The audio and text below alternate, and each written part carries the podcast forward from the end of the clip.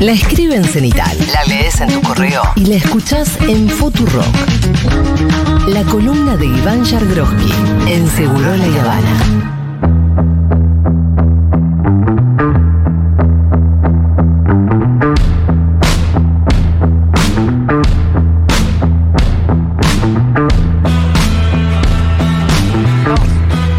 Hola, Vaya Groski, ¿cómo estás? Bien, vos. ¿Estás atento? Estoy atento. ¿Estás acá? Sí, sí. ¿Estás contento? Hoy te dejé escuchar. Menos mal que me dijeron que chequee. Menos mal que me dijeron que chequee si funcionaba realmente. Porque siempre vos te pones el auricular y hay que empezar todo de cero. Sí. Bueno, querido, ¿cómo estás? Bien. Bueno, bien. bueno. Adivinando lo que me decís. Así que Eh, me lo voy a sacar. Uy, ¿No te funciona? Me calenté para la mierda. No, hace muchos años ya. toma. ¿No funciona el auri que tenés muchas ahí? gracias. ¿Por qué? Yo lo usé recién. Bueno, será un auricular antisemita, Fito. ¿Qué querés que Ahí le haga? agarra el cabré y se pone loco. Me hace acordar cabré cuando se enoja. A ver, Vamos a ver. a ver. Bueno, hay muchas cosas de qué conversar con Iván Jagroski. Voy a Qué tratar bien se de. escucha, Ahora por sí. favor. Bueno, eh, lo que seguro quisiera evitar es hacer la historia de los, 20 de los últimos 25 años de la política energética argentina. Arranca con Perón. Bueno, pero estuvo en debate por estos días, por lo menos la historia reciente Sí, del por eso el señor se encarga de historizar hoy en su newsletter muy detalladamente los últimos 25 años de... Y yo digo, empecemos por una parte un poco más taquillera, después si nos queda tiempo hablemos un poquito también de eso. perfecto. Te Porque digo- la verdad que lo que hubo de interesante después fue el intercambio en Twitter Claro. entre Cristina y Macri y un poco se peleaban este, por quién hizo mejor las cosas. Exacto. Eh, cuando, yo dudé en arrancar Sí. eh, el newsletter de esa manera. Lo tengo que decir. Dudé. Pero decidiste arrancar el newsletter de Bueno, porque eh, había sido lo que había seteado la discusión exactamente ese día, Sí. a esa hora, que era el debate entre Macri y Cristina. Así que por eso lo inicié de esa manera, pero coincido con vos que tal vez no es la parte eh, más entretenida de la pieza, ¿no? De esa pieza periodística No. de antología que Y es ese newsletter. es bárbaro, el newsletter es bárbaro. Realmente es bárbaro. Suscríbanse. Suscríbanse, no realmente. dejen de suscribirse. Entren a Cenital, Cenital. eh, Cenital y Cenital. se suscriben. Hay un montón de newsletters a los que se pueden suscribir. El de Iván te llega los martes. Muchas, muchos datos, datos, datos, datos, datitos. Sumate vos también para que Cenital pueda seguir creciendo. Exacto. Ahí Cantamos tenés. con vos. Hola, Eh, soy Iván Yagroski. soy- Esa, parte, esa parte es mi favorita. Si vos Me pone la supieras... parte de soy Iván Yagroski. Hola, ¿cómo les va? Soy Iván Yagro. Soy... Hola, ¿cómo les va? Soy Iván Bueno, arranquemos por favor con eh, el comienzo de la campaña del precandidato Sergio Tomás Massa del espacio Unión por la, de- por la Patria. Arrancó como con mucho, por lo menos tal vez en el, en el mundo o en el círculo de la política, del peronismo, con mucho entusiasmo, como si de repente llegó Massa a resolver todo. No, con y- Massa, y la idea de que con Massa se puede ganar. Bueno, eso... Esa eh, espuma, ¿dónde está ahora? Massa llegó para suspender la incredulidad, digamos, ¿no? Del peronismo. En ese caso, o con, con, con esa habilidad, digamos. eh, no, no, iba a decir, lo iba a decir, iba a decir una palabra en inglés, pero con esa característica de su candidatura, ya Massa lo que hace es eh, trasladarle un activo al oficialismo que el oficialismo no tenía hasta ese momento. Es decir, un montón de gente, no el 100% obviamente, pero un montón de gente que vota al peronismo, que hasta la candidatura de Massa estaba convencido que iba hacia una derrota inexorable. Ajá. Y que frente a la candidatura de Massa cree que la posibilidad de un triunfo es una posibilidad hipotética, pero Sí. posibilidad al fin. ¿Y lo es? ¿Está? Porque fue- llegamos muy rápido, pero si está, Sí, siempre está. siempre está. Sí. Es raro, ¿viste? Porque el hombre... No, no, no. Ah. ¿Vos lo decís por Dieguito? No, no, no, el hombrecito. El hombrecito. Sí, el hombrecito. Lo que digo es entonces que eh, esta pieza de Avengers para Sí. mí resume bastante eh, la situación electoral en Unión por la Patria. A ver, Volviste, estás bien. Gracias. ¿Qué estaba haciendo? Avancé en el tiempo para ver futuros alternos y estudiar los posibles resultados del conflicto que viene. ¿Cuántos viste, doctor? 14 millones 605 finales. ¿En cuántos ganamos?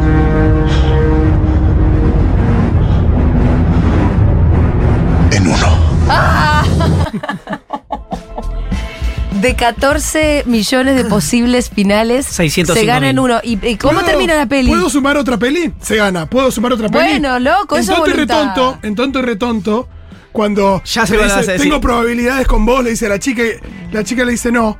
Bueno, pero ¿a cuántas? Y me dice, le dice una en mil millones. Y el tipo se pone muy contento porque dice, tengo una. Exactamente. sí. Exactamente. A mí, de hecho, el otro ejemplo que se me había ocurrido era el de tonto y retonto. Eh, pero, Está difícil, mira, eh, no hay que perder de vista que, pero falta la campaña.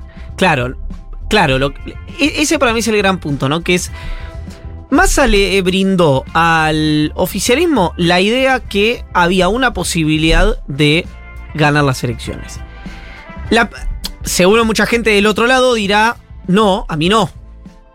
¿No? Si por eso voy a votar a Grabois o por eso voy a votar otra opción que no forma parte de Unión por la Patria. No sé si es tan así el pensamiento, porque vos, a vos no puede no gustarte más o despertarte eh, pruritos o no simpatizar con él por cuestiones ideológicas, entonces tu primer voto va a ir a Grabois, pero también sentir que más así es una posibilidad de ganar. Bueno, lo que pasa es que ayer veía el. Eh, Una cosa es la simpatía y otra cosa ¿Vieron? es el pragmatismo. ¿Vieron? ¿Lo siguen a Santos Vargas en Instagram? No. ¿Alguien lo sigue? ¿Alguien lo vio? A ver, lo voy a seguir ahora. Bueno, eh, ayer eh, hay dos eh, stories, Sí. Santos Vargas, que dice, una dice, Dios, ¿por qué al porteño siempre le cuesta tanto pero tanto votar al candidato que impone la conducción? Un pedacito de boleta para Grabois, otro para la rusa, te quiero rusa, otro para Moreno, gracias Moreno por siempre hacernos reír. Sí. Dice Santos Vargas que se reconoce como votante eh, oficialista, ¿no? Como votante del eh, de Unión por la Patria. y después hay otro que yo creo que es el ordenador mayor que tiene hoy la política argentina, tanto para el oficialismo como para la oposición, que es eh, el que ahí todos obviamente son memes, con lo cual contar un meme en la radio debe ser la cosa más analógica del Mm. universo, pero igual lo voy a contar. Dice, tranquilo, los esperamos a que hagan el arco de personaje. Los que votan a Moreno y Grabois cayendo en octubre. Y dice, los que te militamos hasta el maltrato animal con tal de no volver a entregarle el país a los HDP. Él lo dice completo, yo soy un poco más... eh. ¿Qué quiero decir? Si hay una persona que no le gusta Massa, Sí. que vota a... eh, pero que es oficialista, entonces vota a Juan Grabois, Sí. pero que cree que Massa puede ganar, esa persona después termina votando a Massa. Sí, sí, en tarde las generales. lo votás, Sí. claro. ¿Por qué? Porque tiene una actitud más reactiva contra el candidato eh, opositor que las, la- digamos, los reparos que le puede generar el candidato oficialista. De hecho, creo que la primera parte de la campaña de Massa, obviamente hasta las paso, va a estar apuntada hacia eso. Al núcleo duro. Claro, a que no se te escape lo, lo que Aníbal Fernández llamaba en 2015 el hormiguero Sí. que decía, Cristina trae el hormiguero. Y después Alberto va a buscar hormiga por hormiga. ¿No? Decía, el grueso lo trae Cristina. Bueno, Por eso fue más a, a lo de Daddy el domingo. por eso va más a lo de Daddy el domingo. Me dio un beso en la frente. Por eso. Ok. Perfecto. Por eso hace un voto. ¿Eso decís? ¿Un voto? No, hasta ahora donde estamos. No, estamos conté que o sea, me dio un beso en la frente. Ah. Mandó un mensaje a un oyente donde le- que dice que le dio un beso en la mano. O sea, más da besos en lugares. Sí, sí, sí. Sí. ¿A vos te dio un beso Eh, en algún lugar? Más a- no, no, no, no. Eh, tiene una tiene una actitud corporal Una- Cariñoso. eh, una no, no sé si cariñosa, digo, tiene la actitud corporal que, te- que, que tenía. Eh, no la actitud corporal, tiene em, la- las eh, ventajas, esto quería decir, lo digo como un envidioso, por supuesto, las ventajas que tiene la gente que es alta, Alta. y corpulenta, como en el caso de Kirchner también, ¿no? Claro, que te envuelve. Que puede, claro, que puede disponer de vos por el largo de su brazo y por el volumen de su cuerpo. Yo no podría. O sea, imagínate yo tratando de darle un beso en la frente a alguien más alto. Digo, ¿qué haces? Un banquito. ¿Qué haces? Ridículo. Por eso eh, nos, nos, eh, vinculamos con otras herramientas. y la forma de masa de no bajar a la altura de uno. Que- Exacto, que también es medio aparatoso. Pero Me la por- comien- ¿Por qué? por qué- Tranquilo, hombrecito, ¿eh? ¿Por qué? Y vos también eh, sos pequeñito. ¿Por qué digo lo de que hay una primera campaña que es hasta las paso? Por una cuestión obvia, que es que Massa necesita el hormiguero de Cristina, ¿no? En palabras de Aníbal Fernández. Ese hormiguero lo que necesita son dos cosas. Confianza del electorado kirchnerista en el candidato. Massa, repito, aprendió del error de Scioli. Massa rápidamente quiere ir a conquistar el electorado kirchnerista. Está besando Scioli- Madre de Plaza de Mayo desde el- hace dos semanas. Scioli renegó del electorado kirchnerista toda la primera parte de la campaña del 2015. Y el electorado kirchnerista renegó de Scioli. Está bien, es importante que en los últimos cuatro años la gestualidad del kirchnerismo sobre más haya sido positiva y no le hayan dicho que era un empleado de las corporaciones y un traidor al movimiento justicialista, ¿no? como hicieron con Scioli, con lo cual complicaba más, obviamente, para el electorado la adopción del candidato. Ahora, foto con Scioli, obviamente acercamiento total con Cristina, con Máximo Kirchner, con Guado de Pedro y con Axel Kisilov. Enfrentamiento derecho con todas las espadas del macrismo. Sí. Es decir, a Bullrich le, le- le tiró con todo lo que tenía por ahora, lo que tenía a la mano. Le simpatía dijo con todo. Eh, montonera. como tornea 23 partidos políticos, ajuste a los jubilados, hizo como el- eh, el- todos los Bullrich, hits, sí. ¿no? Todos los hits. Greatest Hits de Patricia Bullrich. Claro. Y Y- Larreta, su amigo, cuando le preguntaron por las críticas de Larreta, dijo. Este año, se eh, estos días se cumplen 100 años. Uy, digo, digo, ¿Fue hoy mismo? ayer, exactamente. Se Ah, eh, yo lo cumpliría eh, mm, 100 años del nacimiento de Favaloro. Cosa que. Le tiró con Favaloro. Yo cosa no lo podía creer. Si vos me preguntás a No, pero mí. Está bien porque, eh, porque también le habían tirado feo a, a- a la, la reta le había tirado feo a Massa la semana pasada. No, claro, pero había sido crítica diciéndole es la continuidad del kirchnerismo, es el candidato de la inflación de Alberto Fernández, Si no etcétera, dijo, etcétera. mataste a Favaloro. Le tiró No, le, muerto. le tiró una. Seguí, yo me voy a acordar. Fíjate, yo a mí me pareció.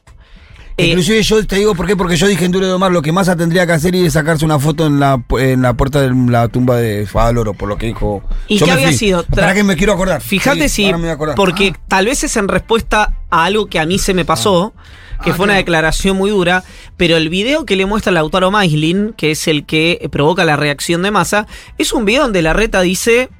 Massa es kirchnerista, es la reelección de Alberto Fernández, es la inflación, etc. ¿Qué demuestra Massa con eso? Massa tiene un registro de campaña muy duro, pero no es de ahora siempre ha sido el estilo de, cam- de- de- de campaña. Es un tono eh, eh, de volumen menos que el que puede tener el kirchnerismo, pero en contenido es un hombre que juega con pierna fuerte, digamos, ¿no? Para decirlo rápido. De hecho, el, sin levantar la voz, lo que dijo sobre el fondo fue. Esto es como el tío que va al prestamista, etcétera. Y por si no, había- no se había entendido, después dijo es como el tío vago que va al prestamista para explicar eh, que cuando Macri fue a pedir el préstamo al Fondo Monetario Internacional. Bueno, después aparecieron las fotos con eh, Hugo Moyano, con la familia Moyano en su conjunto, en realidad. Massa pidió expresamente ayer a Hugo Moyano en la reunión que mantuvieron eh, que se involucre en la campaña, no solamente desde el punto de vista de la logística, de lo operativo, etcétera, sino desde el punto de vista de la manifestación pública para eh, consolidar ese voto. Pregunto. Sí, ¿Qué suma hoy Moyano? y muchísimo. Tiene una. Primero, eh, el- lo primero, digamos, lo, lo- lo- lo grueso acá es Cristina diciéndole eh, en la presentación del gasoducto Néstor Kirchner, haciéndole un homenaje en vida a Massa, ¿no? Sí. Por si, con Grabois sentado ahí. Sí. Que habla muy bien, a mi juicio, de Grabois. Sí, sí, fue con ¿No? su cuadernito. Exactamente, pero digo, habla bien de eh, una figura que, frente a lo que se podía prever, yo creo es mala la campaña de Grabois, que apunta a un público que no tiene Grabois. Podemos minimizar y después hacemos doble clic en Pero Grabois? dicho eso, Sí.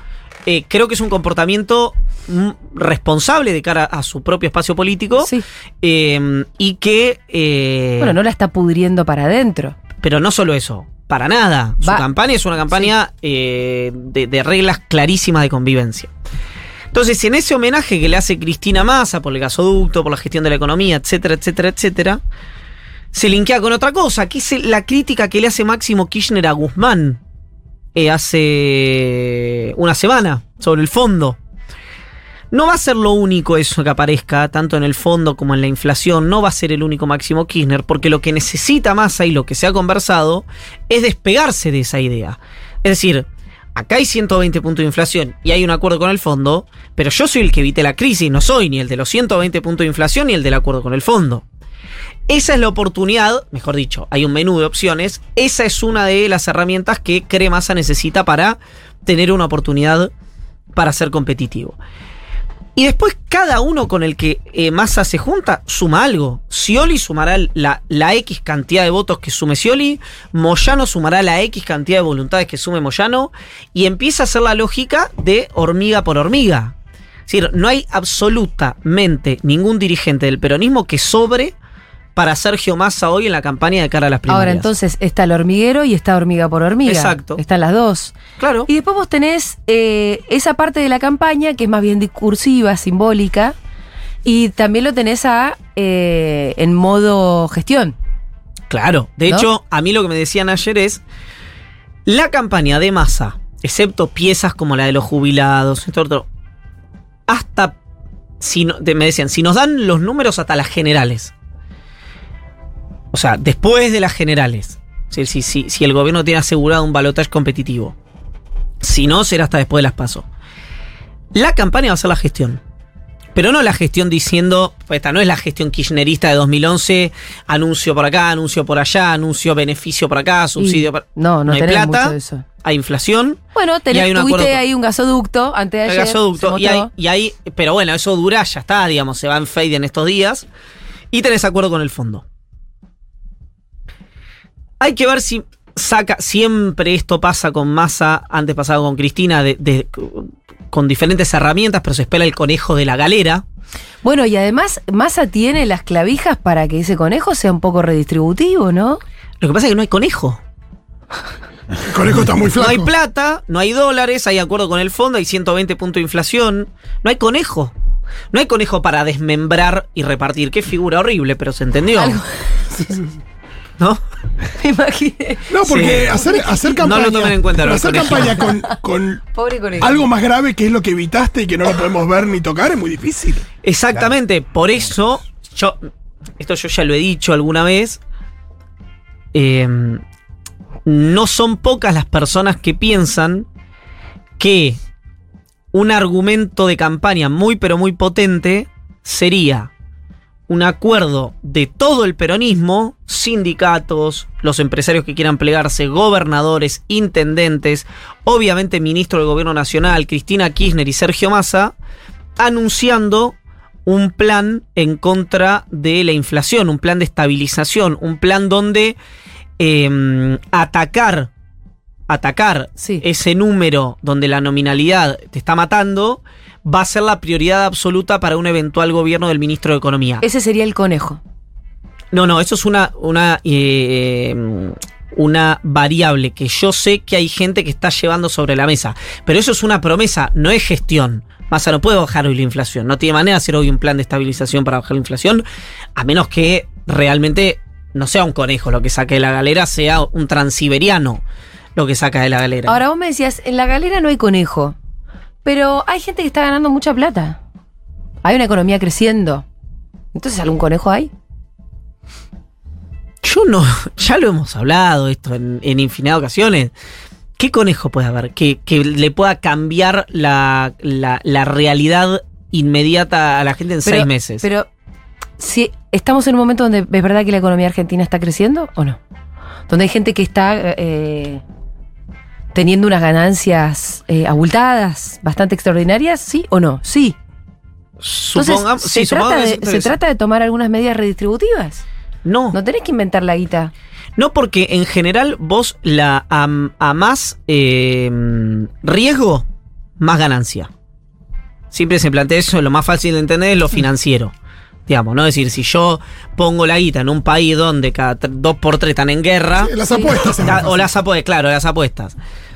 Invertir en Argentina genera. eh, eh, tiene un riesgo, tenés 120 puntos de inflación, péndulo de la economía, cepo, no puedes remitir utilidad, bueno, una serie de cosas. ¿Dónde, por ejemplo, eso no ha pasado? En el sector hidrocarburífero, de la energía. Donde vos no ves una sola crítica de las compañías del sector a la economía.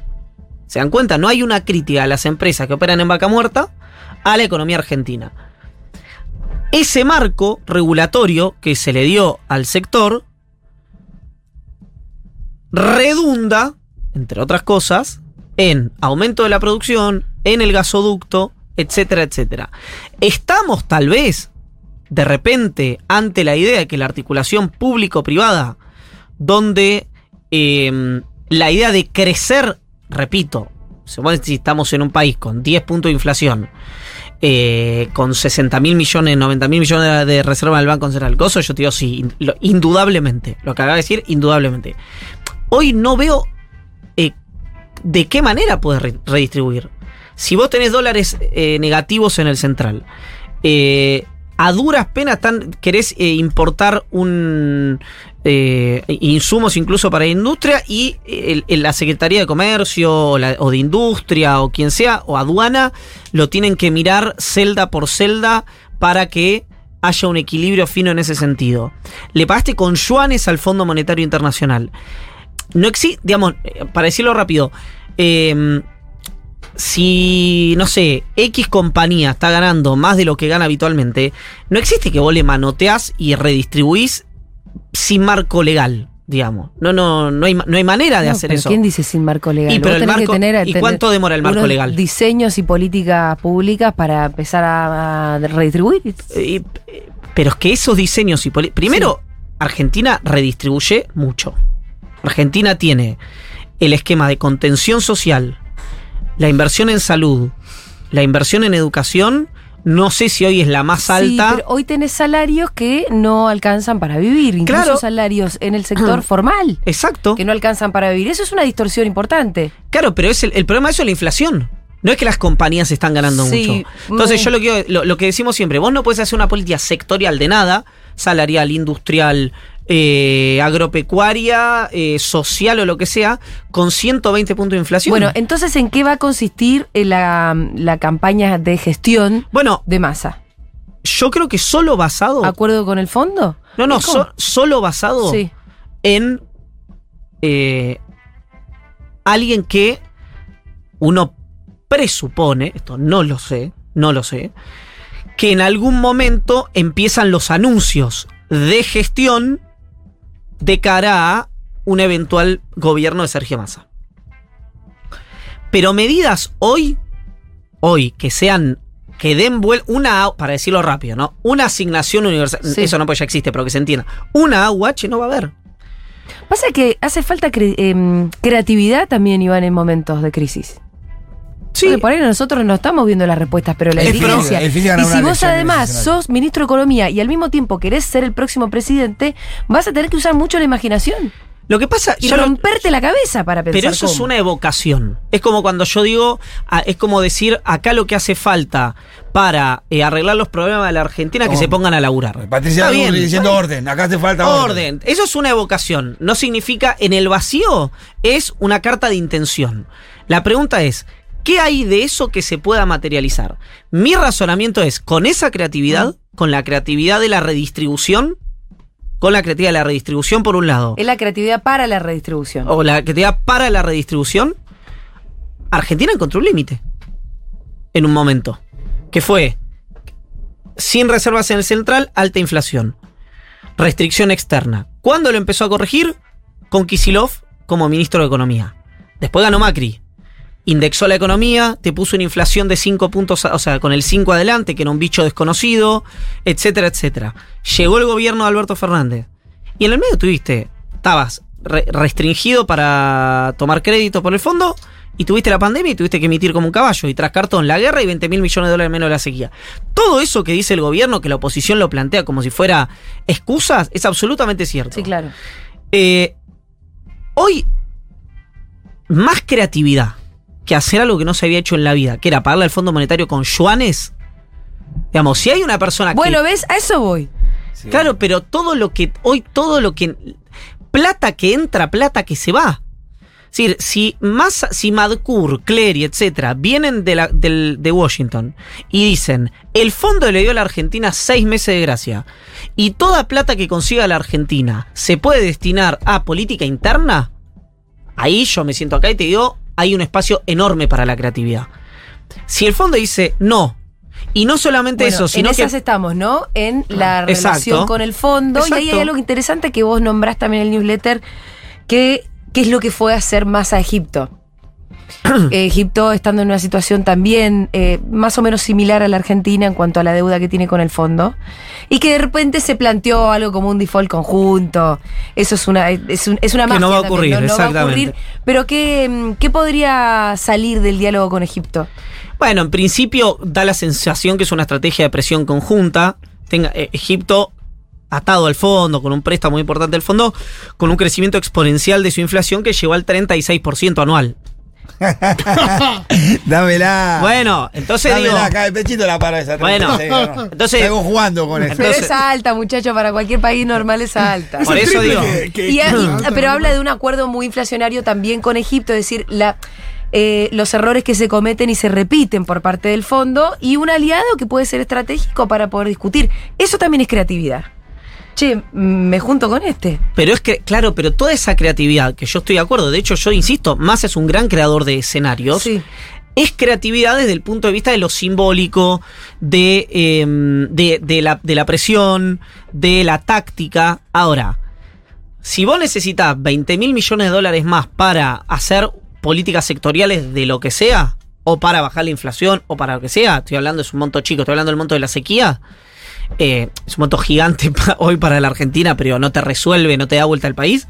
Eh, eso se resuelve solamente de una manera, que es hoy o con algún préstamo que no vemos de dónde puede salir, con la advertencia de China, o haciendo un acuerdo inédito con el Fondo Monetario, que es hasta el momento lo que viene pidiendo Cristina, lo que viene pidiendo Máximo Kirchner, pero que sería algo inédito a nivel global en la historia del Fondo Monetario Internacional. Como el préstamo. Perfecto. Como el préstamo. Como el préstamo. Claro, lo que pasa es que Que es- fue inédito, Perfecto. único. esto a mí me hace acordar cuando eh, había, yo por suerte... Ahí no- donde está la, la- esa única chance que tira el señor que viajó al futuro en los Doctor Avengers. Strange. Doctor Strange viajó al futuro a hablar Yo lo que te digo con eso es que la creatividad sigue siendo evocativa. Porque yo te podría decir perfectamente, ¿y por qué no hacemos una ley de eh, acompañantes, donde todos los desempleados de la Argentina trabajan de acompañantes de la familia que lo necesita? No, pero vos me estás tirando una boludez. Yo te estoy diciendo. lo No, yo mismo- te estoy diciendo que no pasó nunca, que es lo mismo que el Bueno, acuerdo con el fondo. Está bien, pero digo, si vos seguís en la de. Como no pasó nunca, yo voy a tener que ser un vasallo del fondo para siempre. Y bueno, entonces da igual quién gobierne. Pero si cuando O da igual quién Kirchner gane. pagó. Sí, está bien, con una quita bastante inédita también. Sí, Arge- eh, La una, quita que si yo mal no recuerdo fue igual o menor a la quita del acuerdo que hizo este Ecuador. gobierno. Este gobierno, la quita que hizo este gobierno, Bueno. el Fondo Monetario. Entonces, lo Está que bien, pero la diferencia estoy entre uno y diciendo otro es que Néstor pagar. la juntó para pagar y ahora no la podemos juntar para pagar. exactamente. Porque no estoy diciendo la- no pagar, estoy, distintas. estoy diciendo que también la idea es correr los límites de lo posible, porque dentro de los límites de lo posible estamos en una crisis sí o sí en Argentina. Gane quien gane, no importa. Exacto. Entonces, la promesa de que yo puedo plantear un acuerdo distinto con el fondo y puedo plantear un país mejor y un proyecto, bla, bla, bueno, dale, anda, No, anda con también- esa, porque si no, no te- Pero porque esa es la única chance en las 16 millones de que 14.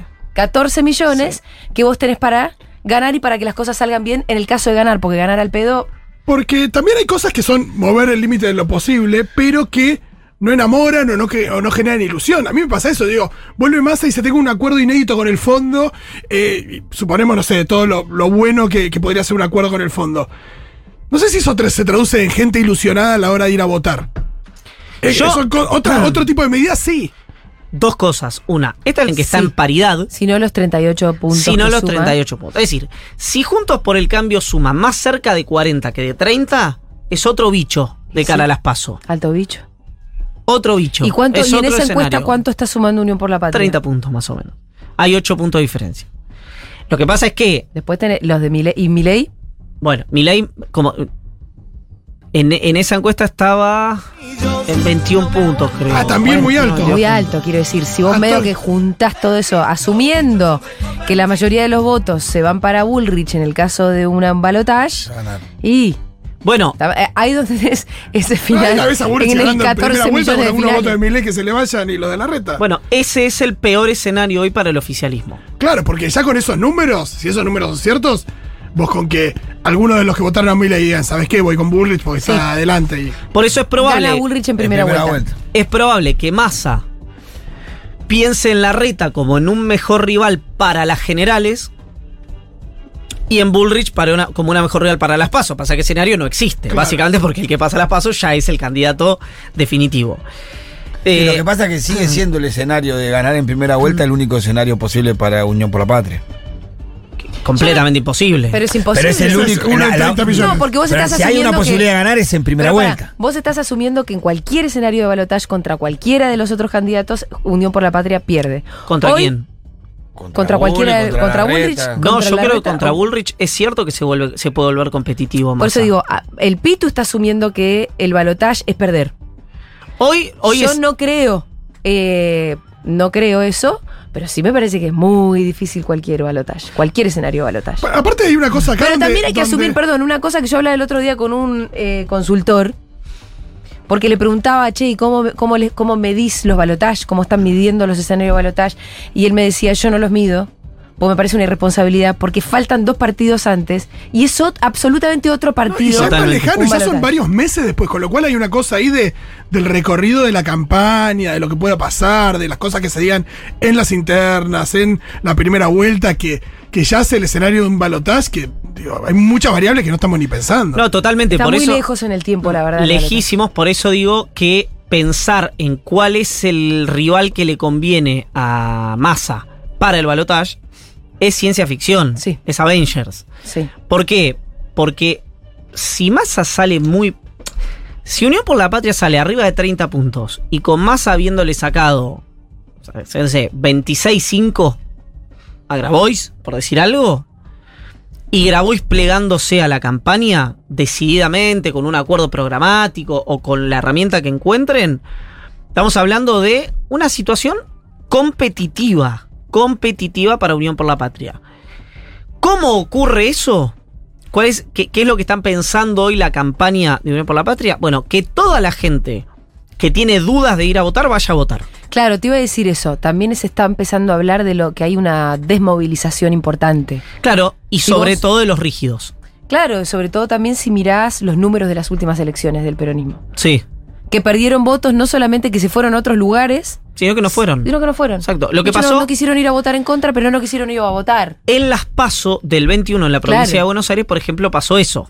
Hubo mucha gente que no fue a votar. Y después toda la gente que no había ido a votar, una enorme mayoría, terminó acompañando la opción oficialista en la provincia de Buenos Aires.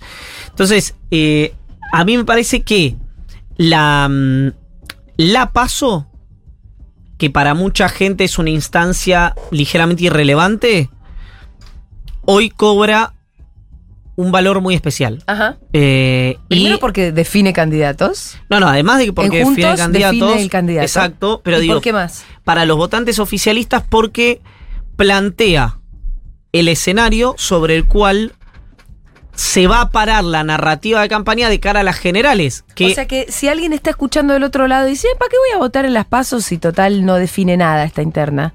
Vos le dirías, no, yo No, creo no, cualquier, a ver, cualquier persona, para decirlo rápido, Sí. cualquier persona sí. que quiere, o sea, que desea, si le da igual es otro, otra, otra historia, pero que quiere que gane el espacio que, que- que- que va a votar, es decir, que le importa mucho, tiene que ir a votar en las pasos, en las generales y en el balotaje. Eso es indiscutible. En todas las Exactamente. instancias. Pero no por un tema de deber, etio, sino porque va a estar tan fina la diferencia Sí. entre, no, no digo entre los espacios y entre los candidatos, digo entre eh, cómo se puede parar el oficialismo, cómo se puede parar el candidato de Juntos por el Cambio, cómo se puede parar mi ley.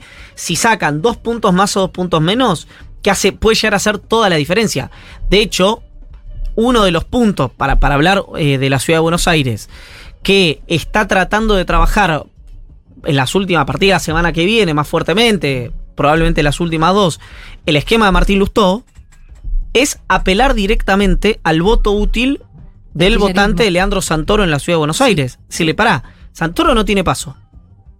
Claro. Es decir, no tiene ningún riesgo de no pasar la paso, de perder ni nada. Si yo le gano a Jorge Macri, estoy eh, pasando eh, del chat eh, GP Martí Lusto, digamos, ¿no? GP Martí Lusto. Sí.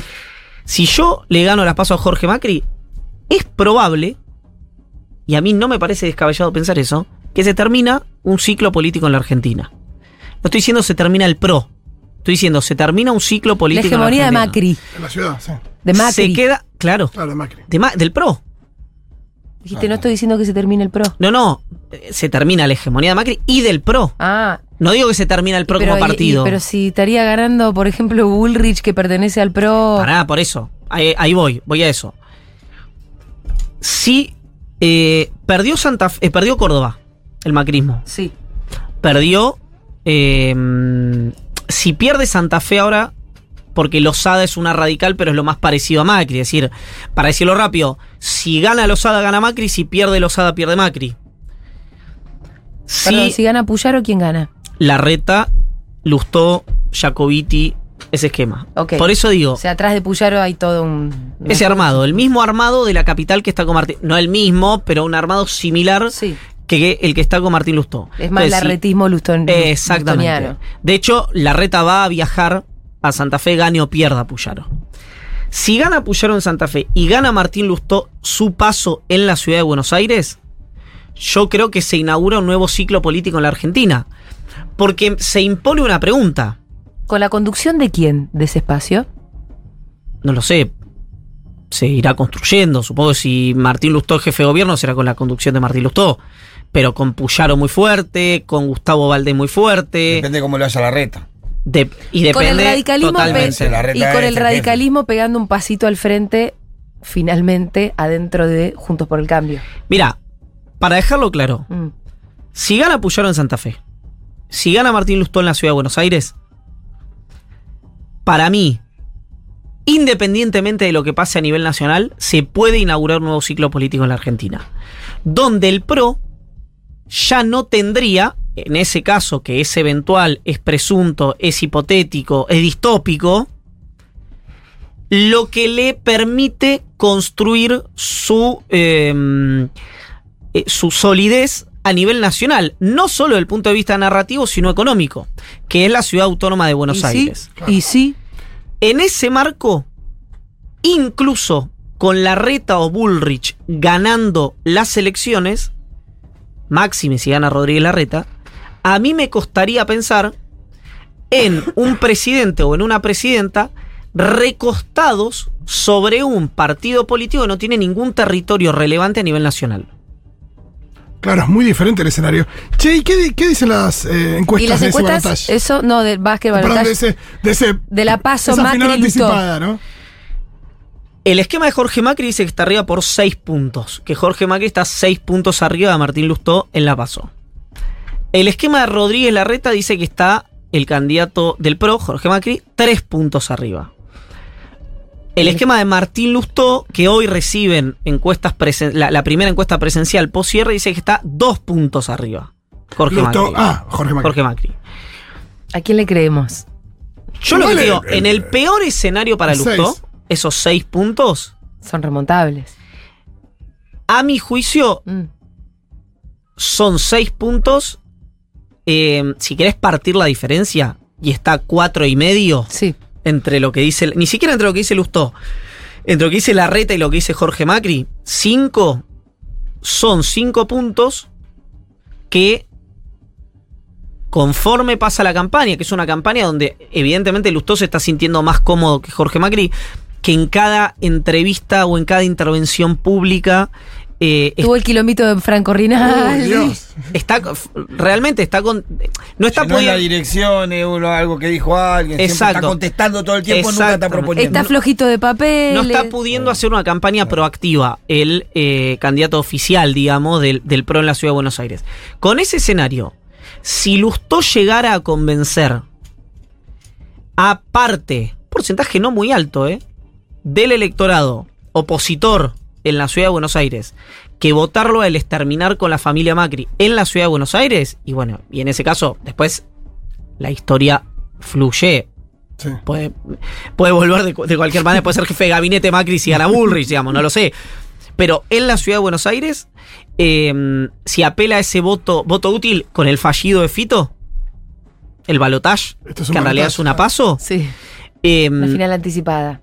Algo que se veía como imposible hace un mes, se puede transformar en probable. sigue siendo, obviamente, por los números que acabo de dar, Jorge Macri el favorito, pero el movimiento tectónico, digamos, que hay, subterráneo, eh, le da una posibilidad a, a en la ciudad de Buenos Aires. Eh, bueno, hay, hay que plantearlo muy claro. Leandro Santoro, lo escuché en Desiguales, en la televisión pública. Realidad lo vi en su cuenta de Instagram, eh, eh, para ser justo, pero su participación en Desiguales. Y él decía, ¿en serio me van a plantear que el candidato que promete continuidad, o sea, mejorar lo que está pasando en la ciudad de Buenos Aires, es el candidato que tiene que votar nuestro espacio político? Él está muy asustado con que hay mucho kirchnerismo con ganas de votar a Lustó. De hecho, cuando me tocó hace poco también cruzarlo en C5N, lo primero que me dijo fue, Julia, ¿Futuro que está llamando a votar a Lustó? Le dije, ¡ey, ey! ¡Wow! No, ¿de dónde sacaste esa idea? ¿Pero por qué? ¿Qué había pasado? No, no había pasado nada, Ah. pero no sé si alguien en algún momento del aire estuvo, por ejemplo, como vos recién, Yo cuando dijiste. planteando un panorama donde tal vez eh, la posibilidad de votar a Lustó no es tan ridícula ni descabellada para un votante kirchnerista, puede haber pasado al aire, yo no sé, no sé bien Yo a creo que cuando. Gaby Suel lo dijo, un poco sexy me pareció la idea, pero no sé si lo dije tanto al aire. Eh, no, no sé de dónde lo sacó, pero te da cuenta de que él está preocupado por eso.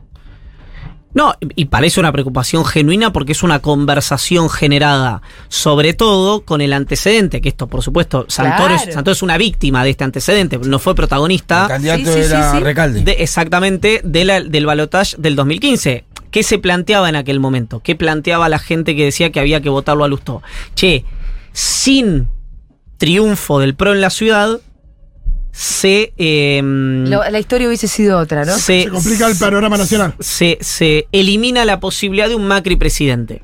Bueno, hubo gente que no lo entendió así, votantes me refiero, no acompañaron en ese balotaje la propuesta de Lustó, ganó la reta, la historia es conocida. ¿Vos, La- ¿Vos crees eso o que no nos alcanzó? no, hubo una migración del 80% Ah, del- de votantes hubo- de Recalde a... a, mm, ¿80%? 80%. Ah, fa- ese 20 faltó. a ver, no, digamos, no es culpa de no, no, los no, votantes digo, kirchneristas yo que tenía la los- idea que había ido el 100%, por eso No, no, no, no. Hubo un remanente de más o menos 20%, Ah. eh, que no hice los cálculos si hubiera alcanzado o no hubiera alcanzado. Nadie puede prever que el electorado se maneja por control remoto y que ese comportamiento tiene que ser determinante. Es más, yo creo que si el kirchnerismo hubiera llamado a votar a Lustó, la dirigencia kirchnerista hubiera sido peor para Lustó, hubiera perdido votos, no hubiera Sí, ganado. porque hubiera perdido los otros. Exactamente. Sí. Eh, pero lo que creo es que hay un montón de gente en la ciudad de Buenos Aires que, producto de ese antecedente, dicen: Esta vez no me va a pasar lo mismo. Claro. ¿No? Eh, y eh, ven Saquemos a Macri la cancha. una. Claro, y ven. Y, y entiendo la preocupación de, de Santoro. Yo la compartiría, digamos, si estuviera en su lugar. También. Pero está- la está haciendo explícita. Está haciendo una campaña anti-voto kirchnerista a Lustó. también, también es. eh, eh, porque Santoro tiene una hipótesis que ahí es donde, a mi juicio, eh, yo naturalmente no la comparto, pero, pero como él lo cree, eh, es eh, muy lógico lo que plantea. Dice: Nosotros tenemos chance de ganar la ciudad de Buenos Aires, dice Santoro. Si nosotros tenemos chance de ganar la ciudad de Buenos Aires, un candidato más eh, eh, menos competitivo para nuestra fuerza política es Jorge Macri. ¿Por qué le vamos a dar la posibilidad a un, a un dirigente de Juntos por el Cambio, como es Martín Lustó, que gane la ciudad cuando nosotros tenemos la posibilidad? Es decir, Claro. la hipótesis de trabajo del oficialismo de las ciudades, podemos ganar la ciudad. Si esa hipótesis de trabajo es cierta, tiene todo el sentido del mundo. Eh, y, y a- perdón, y aunque no fuera cierta, por el candidato que está poniendo la cara y el Y sí, cuerpo. no puede- no puede- no puede obviamente, por supuesto, es, lo- es lo más lo- Votame. es lo más lógico. Pero digo, ahí yo creo que entre Santa Fe, Chubut un poco menos que la próxima posta y la ciudad de Buenos Aires, que va a ser el 13 de agosto, eh, podemos estar frente a un nuevo escenario, como decía mi, eh, un profesor mío, o no, ¿no? Que golpeaba la mesa y decía, o se callan o siguen hablando. Y hago- sí, todo- una, todos los climas. una consulta sobre Santa Fe. Sí. Ahí también no disputa, eh, junto por el cambio, un poco la línea discursiva de la campaña. Está muy bien marcada las dos líneas discursivas en Santa Fe, ¿no? Los ha muy, muy, muy burlista. ¿Y cómo se llama el otro? Puyaro, Maximiliano Puyaro, muy larretista. Sí, hay... El, que el resultado de eso no le va a envalentonar si ganara duda. Burley y si, bueno, es por acá, quinta fondo. sin duda, eh, también creo que un lugar donde el narcotráfico tomó parte de la vida activa de la sociedad eh, puede estar propenso a votar opciones que prometan orden mucho más que lugares donde eso no ocurre, ¿no? Sobre todo porque el orden, yo ya lo he dicho más de una vez, yo soy, eh, soy eh, un, un- yo soy parte del fandom del orden. Lo que pasa es que, lo que cuando yo la escucho a Bullrich, no escucho orden, escucho Ah. caos. Eh, dije lo mismo hace un rato. Sí, Dame la mano. también. Grandes mentes piensan parecido. Eh, De entonces, caos lo que promete Bullrich. entonces, en ese marco, hay que ver cómo lo decodifica cada votante. Porque, por ejemplo, eh, no con... Quiero aclarar algo. Quiero aclarar algo. Sí. No estuve más de 24 horas en Santa Fe. No voy a hablar de la política interna de Santa Fe, no hablar de la, de la diaria de Santa Fe. Yo miro desde afuera, como alguien que nació en Bahía Blanca y vive en la ciudad de Buenos Aires. Miro y digo, de las dos personas que hay, uno fue ministro de Seguridad, si tiene cierta experiencia, la otra no. Fue panelista de. Viene de eh, la comunicación, digamos, ¿no? Que es Carolina Lozada. Panelista. Eh, ¿Por qué Lozada hace la campaña que hace? Justamente porque esa es su gran debilidad. Entonces dice, el metamensaje es, sí, Puyaro tiene experiencia, pero tiene experiencia en transar con el crimen, no en combatirlo. ¿Qué responde Puyaro? Es raro que diga esto, porque hace nada más que dos años, Lozada reivindicaba en la campaña mi rol como ministro de Seguridad. Entonces se nota que está muy recortado por un tema de acumulación político-electoral. Bueno, ahí está determinado, digamos, el futuro de la elección donde si vos hablas con los dos, los dos dicen que ganan. En este caso, la novedad absoluta sería que ganara Puyaro, porque hasta hace dos meses no estaba ni en la conversación Maximiliano Puyaro para ser gobernador de Santa Fe. Y ahora en las encuestas, ¿cómo viene la mano? Bueno, yo ayer hablé con ambos espacios, los dos dicen que están ¿Qué? dos puntos arriba. Empate técnico. digamos, puntos sí, porque está el margen de error. Exacto. Sí, ahí se consolida muchas cosas, porque también otra de las cosas que dijo Lozada, ¿no? La otra candidata, que no iba a acompañar a Puyaro, que, que si ganara la- las elecciones. Entonces, eso también algo que pareciera reflejarse a nivel nacional en cuanto al electorado de Burley y la reta, ¿no? También, Ahora, Ali- como que hay mucho que se define Eso en no Santa sé. Fe. Eso, lo, lo primero sí, esto no sé si define tanto. ¿Por qué? Porque alguien ayer me decía del macrismo, macrismo. Macri está especialmente interesado en Carolina Lozada. Sí. En, en la candidatura de Carolina Lozada, en, en Santa Fe. Con lo cual, y en Santa Fe, en general. Con lo cual, si gana Puyaro, yo creo que tanto Bullrich como Macri van a priorizar el triunfo de Juntos por el Cambio en Santa Ah, Fe sí, que la interna con Puyaro o la reta. Porque hay un deseo importante de eh, ganar Santa Fe para eh, la oposición. Por eso creo que lo, allá de quien gane la interna. Ca- lo que desee Lozada, en este caso, es secundario frente a las necesidades y a, a- a- a los... Va a tener que acompañar. Ella va a tal quedar vez mar- no. o va a quedar marginada. Eh, puede que puede que marginada. A mí me costaría pensar, porque la campaña de Bullrich y Larreta está siendo muy dura, pero arriba del cinturón por ahora. Lozada Sí. le dijo criminal, Sí. narcotraficante, Sí, no eh, atrás, socio de la policía. Digamos, es muy difícil el lunes sentarte a desayunar y decir, bueno, vamos a hacer juntos la campaña. Voten al narco. Porque, claro, Yo- Voten al narco. yo no me la imagino a. Lozada haciendo campaña si pierde las primarias, ¿no? Iván Yagroski, ¡ah! ¡Ay, te emociona! Iván Yagroski hasta el martes que viene. Hasta el martes.